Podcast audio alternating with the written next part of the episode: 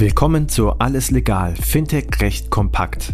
Payment and Banking und Paytech Law verpassen dir jeden Mittwoch Einblicke zu Rechtsthemen aus der Welt von Payments, Banking, Krypto und Co.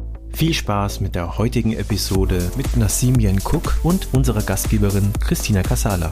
Herzlich willkommen. Ich begrüße Nasim Jenko. Ich stelle sie kurz vor. Und zwar ist sie Partnerin der Ennerten Rechtsanwaltgesellschaft und sie berät vom Münchner Standort aus nationale und internationale Bank- und Finanzdienstleistungsinstitute sowie Fintech-Unternehmen in allen aufsichtsrechtlichen Fragestellungen. Und erst einmal ein herzliches Hallo. Schön, dass du wieder dabei bist. Wir podcasten das zweite Mal miteinander. Hi Christina, freut mich sehr.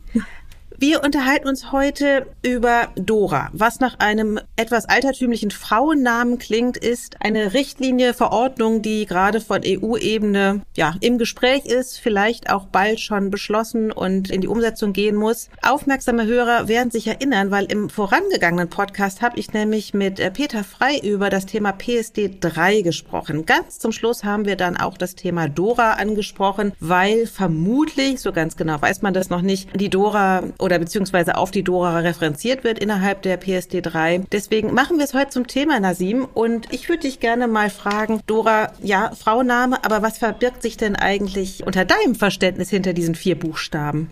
Klar, sehr gerne. Also Dora ist eigentlich eine Abkürzung für Digital Operational Resilience Act und ist eigentlich eine, eine Abkürzung für eine Verordnung eine Richtlinie, die in Kraft treten soll, die ganz, ganz besonders sich auf IT-Risiken spezialisiert. Und zwar insbesondere auf Risiken für ja, Technologie, also für Finanzinstitute, wobei die Definition recht weit ist, auch Versicherungsinstitute, alle möglichen Finanzinstitute, auch Vermittlungsdienstleister, die fallen darunter, aber auch Technologieunternehmen selbst.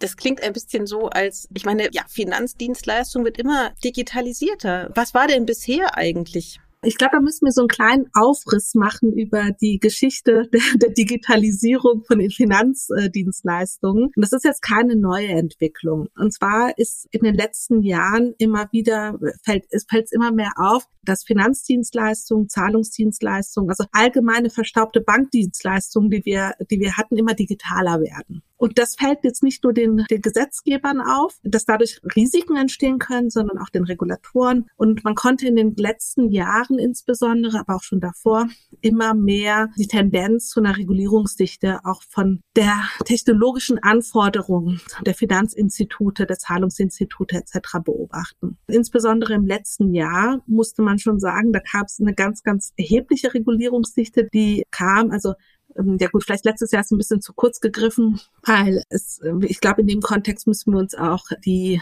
EBA Outsourcing Guidelines noch mal kurz äh, vor Augen führen, die da doch, glaube ich, 2019 war das, in, in Kraft getreten sind. Und zwar gibt es da zwei Tendenzen. Die eine ist natürlich IT-Risiken, die das Finanzinstitut selbst hat das ist im Rahmen des Risikomanagements zu berücksichtigen. Und hier auch nur ein kurzer Einwand, wenn ich von Finanzinstituten äh, spreche, ist das ganz untechnisch gemeint. Also ich meine darunter auch Banken, Zahlungsdienstleister etc. Also da sind die Anforderungen zum Teil ganz unterschiedlich. Also, aber das wäre jetzt zu technisch, um das jetzt auszudröseln, wer was zu berücksichtigen. Ich, wir reden mal jetzt abstrakt von, von Finanzinstituten. Und zwar geht es um interne Risiken, die man hat. Aber es geht auch um Risiken, die man sich auch reinkauft, weil viele dieser Institute haben natürlich nicht die Kapazitäten, weil sie kein Tech-Unternehmen sind, um selbst diese Technologie zugewandten Punkte zu erbringen. Deswegen kaufen sie sich das ein. Und da sind wir im Outsourcing-Bereich, im Auslagerungsbereich. Und da gab es auch eine enorme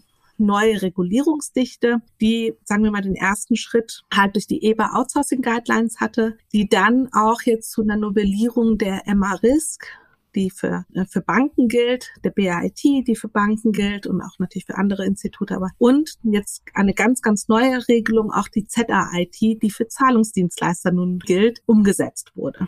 Und diese Regelwerke adressieren nicht nur interne, das interne Risikomanagement, sondern setzen auch Anforderungen an das Outsourcing, an die Auslagerung. Neben diesen Regelwerken gab es dann letztes Jahr auch noch mal ein neues Gesetz, das FISC, Jetzt muss ich selber nachgucken, wie der richtige Name war. Und zwar ist es das Gesetz zur Stärkung der Finanzmarktintegrität. Und das FISK hat ganz, ganz viele neue Änderungen auch eingeführt, die in verschiedenen Gesetzen umgesetzt wurden. Ich möchte da gar nicht ins Detail gehen, weil da auch verschiedene Adressaten da berücksichtigt werden. Aber es hat auch Änderungen des ZAG geführt. Eine der Änderungen zum Beispiel ist Paragraphen 26 ZAG eingeführt worden, was auch eine erhebliche Änderung schon letztes Jahr war. Und zwar wurde eingeführt, dass die Aufsichtsbehörden direkte Zugriffsrechte auch auf Auslagerungsdienstleister haben. Und das, das war auch letztes Jahr ganz, ganz groß, weil es natürlich auch, auch wenn man das früher immer vertraglich regeln musste, doch jetzt eine recht große Änderung war, dass es jetzt auch gesetzlich festgelegt wurde. Was will ich mit dieser ganzen langen Ausführung sagen? Der Gesetzgeber, die Aufsichtsbehörden, die haben erkannt, Technologie ist ein Einfallstor für Risiken. Und wir müssen diese Risiken bändigen und das versuchen sie mit diesen neuen Regularien zu machen. Und in diesem Gesamtkontext ist aus meiner Perspektive auch die Dora zu sehen, die ganz, ganz explizit technologische Risiken adressieren wird. Mhm. Also wir merken, es ist schon ein langer Vorlauf. Wir reden also quasi nicht erst seit heute darüber, dass der Regulator und eben auch auf EU-Ebene einfach erkannt wurde, Technologie, so wie du sagst, wird immer wichtiger, braucht einfach besonderen Augenmerk, muss gesondert behandelt werden. Es fließt, so klingt es für mich, jetzt dann doch in die Dora ein. Was die Dora genau umfasst. Und einen Überblick geben wir im nächsten Podcast. Bis hierhin erstmal herzlichen Dank, Nasim. Danke, vielen Das war alles legal, Fintech-Recht kompakt für dieses Mal. Wir freuen uns, wenn ihr uns auf eurer Lieblings-Podcast-Plattform abonniert. Übrigens, wenn ihr noch tiefer in die Welt des Fintech-Rechts eintauchen wollt, dann abonniert unbedingt auch Paytech Talk, der Podcast von Payment Technology Law. Dort steigen unsere Experten noch deutlich tiefer in komplexe Materien ein. Viel Spaß dabei und bis zum nächsten Mal bei Alles Legal, Fintech recht kompakt.